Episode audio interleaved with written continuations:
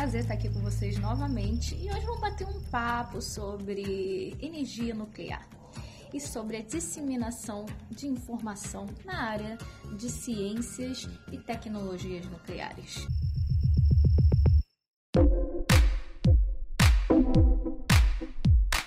Engraçado, aqui no Brasil, não sei é, se vocês já repararam, mas quando a gente fala o nome nuclear, às vezes eu ficava até um pouco com vergonha de falar quando as pessoas perguntavam: em que área que você trabalha? Por quê? A partir do momento que eu falasse, ah, eu sou engenheira nuclear, as pessoas já abrem o olho e falam, você faz bomba? Não, não faço bomba.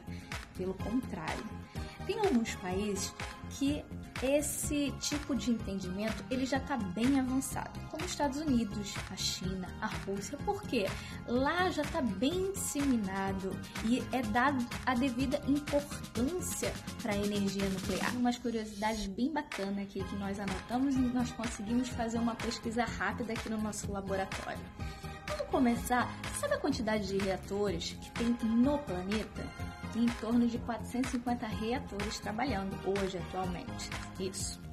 E esses reatores, eles mudam culturas, principalmente onde eles são instalados.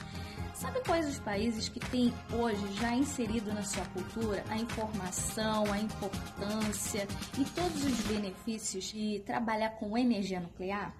Hoje o país que mais produz energia nuclear no planeta você faz ideia? É os Estados Unidos.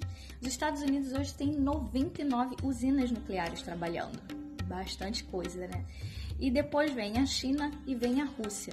Com essa curiosidade de entender onde está mais inserido a informação sobre energia nuclear na cultura, nós fizemos uma pesquisa dentro do laboratório para entender como é que foi essa história de conseguir fazer uma divulgação eficiente para as pessoas e começamos a olhar os nossos dados, aonde estavam alcançando, quais estados estavam tendo melhor alcance dentro do Brasil, se a gente tinha conseguido alcançar algum país que não, não fosse Brasil e por que que foi. Nós fizemos esse estudozinho de casa.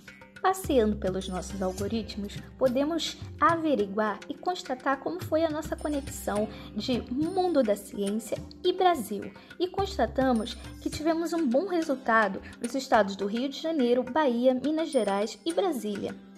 Também, olhando fora do Brasil, tivemos alcançado alguns países interessantes, como os Estados Unidos, a Irlanda e a Rússia. E olha como ficou interessante os nossos números, que a pandemia, mesmo sendo uma situação ruim, nos fez alcançar diante de todo esse cenário de forma online.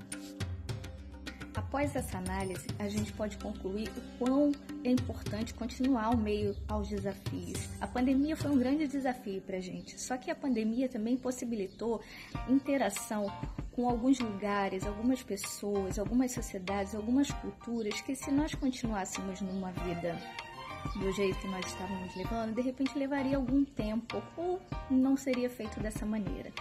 Então é importante salientar que os estudos eles precisam continuar, independente de qualquer coisa que aconteça. É muito importante a pesquisa acontecer. O nosso laboratório faz essa interação com todo o público. E tem coisas que não podem deixar de acontecer. Nós devemos continuar com os nossos estudos, as nossas experiências, nossos cálculos, nossas comprovações de teorias para servir melhor ao mundo. Conte conosco, conte com esse grupo, conte com o Nuclear, conte com o ABEC Conte com o IEM, conte com todos os envolvidos aqui. O nosso propósito é trazer melhores soluções para todo mundo e conectar a sociedade à ciência, à tecnologia, à informação de qualidade. Um grande abraço, não esqueça de curtir e compartilhar as nossas informações.